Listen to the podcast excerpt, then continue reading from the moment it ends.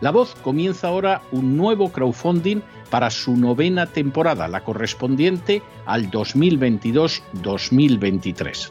Lo hace además en unos momentos en que la libertad de expresión está más amenazada que nunca en décadas en España, en Hispanoamérica y en el resto del mundo. Una vez más, como en las temporadas anteriores, está en sus manos la conclusión o la continuidad del programa La Voz. Debido a la crisis económica creciente, al cambio del dólar en relación con el euro y sobre todo a la censura del programa en redes con su correspondiente desmonetarización, en esta novena temporada nos vemos obligados a subir el objetivo hasta la cifra de 130.000 dólares. Con el crowdfunding se mantiene la emisión en directo, en abierto y de forma gratuita del programa a través de YouTube, iBox, SoundCloud, Spotify, Apple Podcasts, Google Podcasts, Tunnel y Stitcher. Además, por supuesto, de en cesarvidal.tv.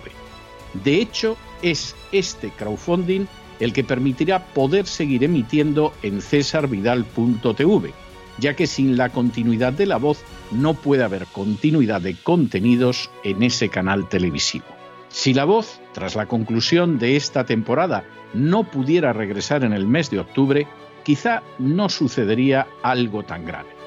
Una vez más, habría quedado de manifiesto como tantas veces a lo largo de la historia de las naciones hispanas, que para muchos es preferible quejarse, protestar o amargarse a enfrentarse de manera práctica con un problema concreto.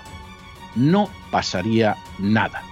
La voz simplemente dejaría de emitirse por la sencilla razón de que no hay suficientes personas dispuestas a asumir el apoyo de su causa, que es la de la libertad y de la verdad la de la información independiente y la opinión rigurosa, la de la lucha contra las tiranías y contra aquellos proyectos que pretenden convertir en esclavos a los seres humanos.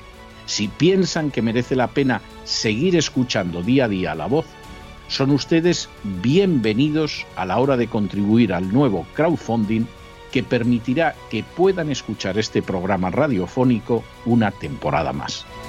Muchas muchas, muchas gracias por todo. God bless you. Que Dios los bendiga.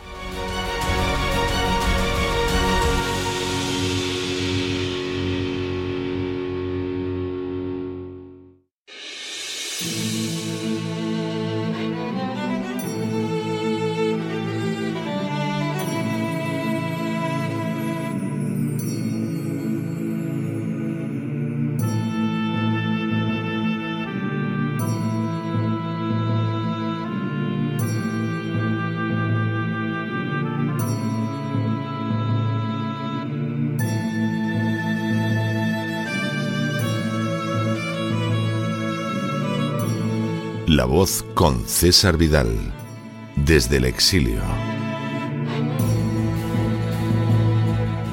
Muy buenos días, muy buenas tardes, muy buenas noches y muy bienvenidos a esta nueva singladura de La voz.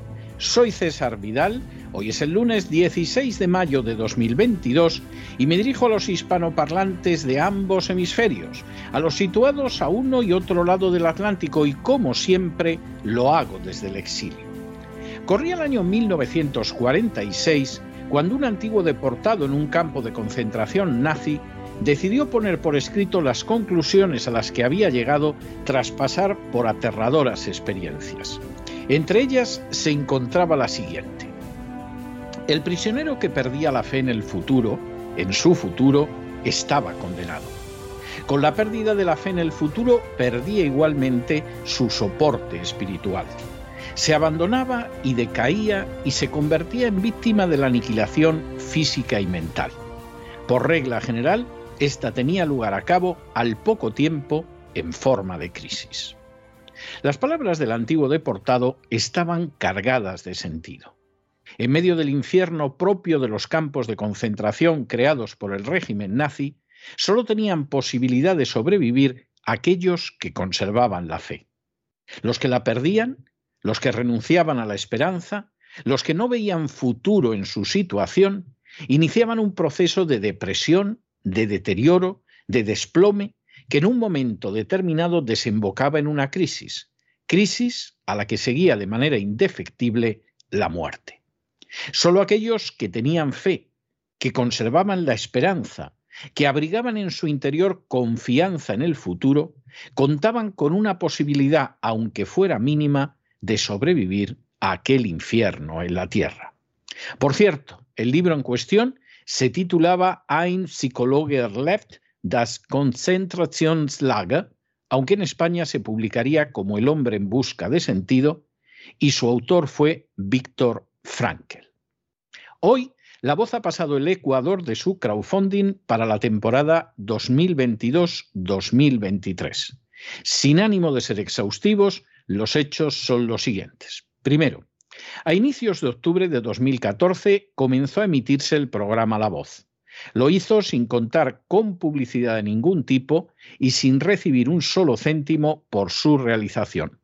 Por el contrario, incluso aceptó la emisión a través de una radio que no aportó ni un euro a la realización del programa, a pesar de que lo aprovechaba de manera descarada para sus propios intereses.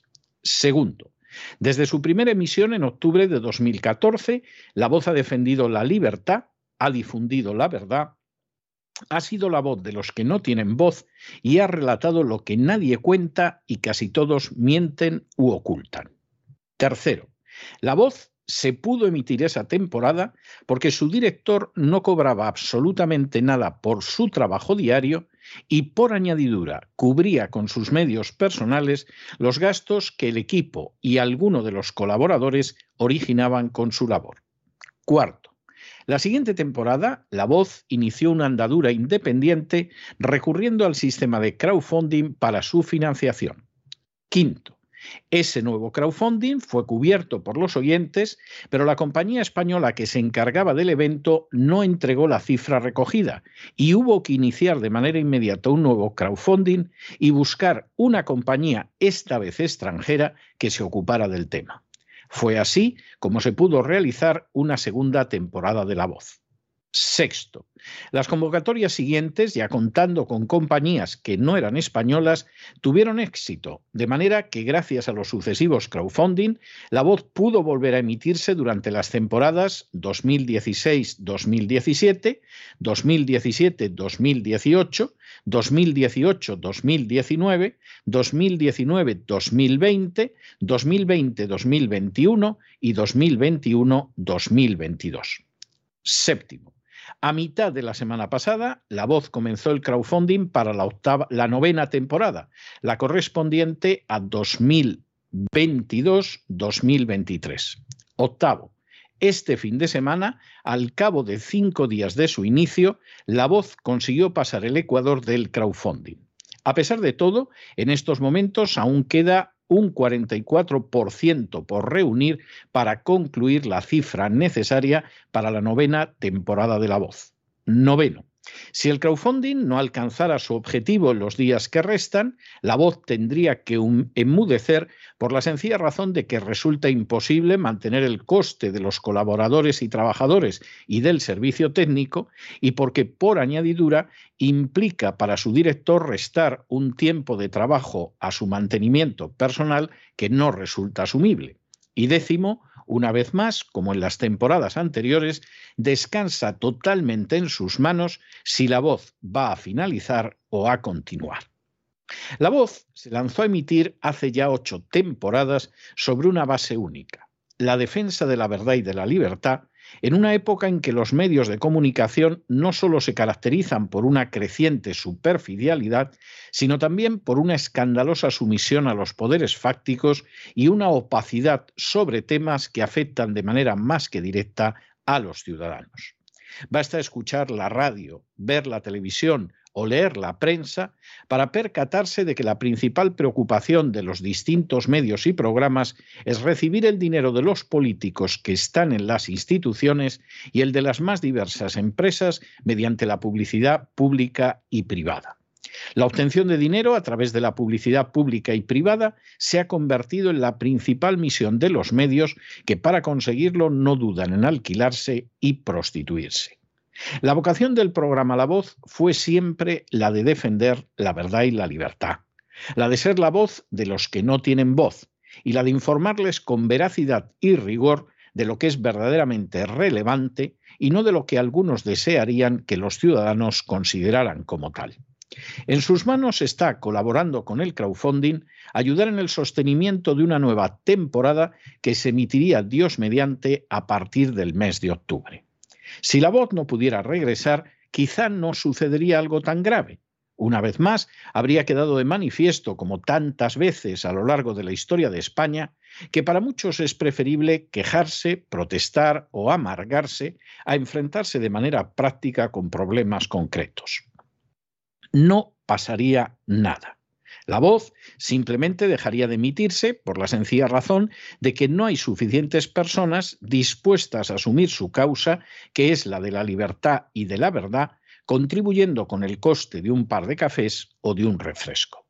Personalmente, el final de la voz no causaría trastorno alguno al que ahora se dirige a ustedes. Soy consciente de que todo su equipo ha demostrado una entrega y un sacrificio muy superior al de la media internacional. Estoy más que orgulloso de todos ellos. Pero por lo que se refiere a quien ahora se dirige a ustedes, podría disponer de más de ocho horas adicionales de tiempo libre cada día. Así, dejaría de emplear un tiempo y un dinero nada escasos sin recibir contraprestación mensual. Se habría cerrado una etapa personal y comenzaría otra. Se trataría además de una experiencia que ha atravesado no pocas veces a lo largo de los últimos 40 años.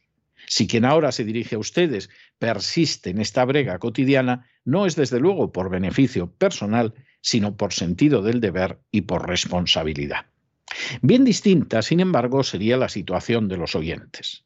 Basta ver la inmensa dificultad para encontrar noticias sobre los jugosos beneficios que obtienen a costa de los contribuyentes segmentos privilegiados como la empresa farmacéutica, las compañías energéticas, la banca, los fabricantes de armas, el empresariano cercano al poder o la Iglesia Católica, para darse cuenta de que no exageramos lo más mínimo al hablar de la importancia de las informaciones transmitidas por la voz.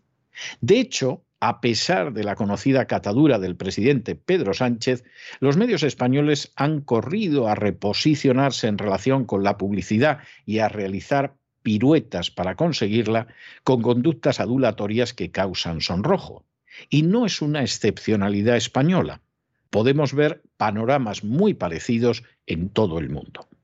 Frente a esa situación, resulta indispensable que haya quien informe con libertad y veracidad aunque solo sea para dejar de manifiesto que frente a otros medios, la voz ha dicho siempre la verdad durante estos años acerca de temas tan espinosos como la deuda, el gasto público, la corrupción, la agenda globalista, la crisis del coronavirus, las verdaderas consecuencias de las vacunas o la guerra de Ucrania. Es doloroso señalarlo, pero no se hagan ustedes ilusiones. No habrá información libre salvo en reductos pequeños y poco conocidos. Para la práctica totalidad se trata no de informar a los ciudadanos, sino de cerrar en positivo la cuenta de resultados o, como ha confesado públicamente el capo de una de las televisiones más importantes de España, de vender cuanta más publicidad mejor. Que en esa venta de publicidad tenga lugar, además, la venta de la verdad, de la libertad, y de la dignidad resulta verdaderamente sobrecogedor. Si la voz se clausura, precisamente porque nunca se ha vendido, ni ha recibido dinero de los partidos, ni ha contado con la bendición de confesión religiosa alguna, ni por supuesto tiene el respaldo de los sindicatos o de otras fuerzas sociales, tendrán ustedes que buscar otro sitio para enterarse de lo que sucede y también para contar con una voz que se preste a aquellos que no tienen voz. Si por el contrario la causa de la libertad y de la verdad significa para ustedes algo más que una charla de café, si desean seguir recibiendo una información veraz y crítica, si ansían conocer las noticias que les afectan a ustedes y a sus familias, si están hartos de que los engañen y quieren saber la realidad, si piensan que merece la pena seguir escuchando la voz. Y sobre todo, si como supo señalar Víctor Frankl, ansían seguir recibiendo la esperanza, la fe y la inspiración para sobrevivir estos tiempos difíciles, si es así, Aún les quedan algunos días para colaborar en ese empeño mediante su contribución al crowdfunding. Ustedes tienen en sus manos la oportunidad de realizar cambios. Y no se dejen llevar por el desánimo o la frustración, porque a pesar de que los poderosos muchas veces parecen gigantes, es solo porque se les contempla de rodillas y ya va siendo hora de ponerse en pie. Mientras tanto, en el tiempo que han necesitado ustedes para escuchar este editorial, la deuda pública española ha aumentado en más de 7 millones de euros que en no escasa medida han ido a parar a las furcias mediáticas. La voz nunca ha recibido, ni recibe, ni recibirá un solo céntimo de esa deuda. Y lo dice con absoluto orgullo y total determinación. Muy buenos días, muy buenas tardes, muy buenas noches. Les ha hablado César Vidal desde el exilio. Que Dios los bendiga.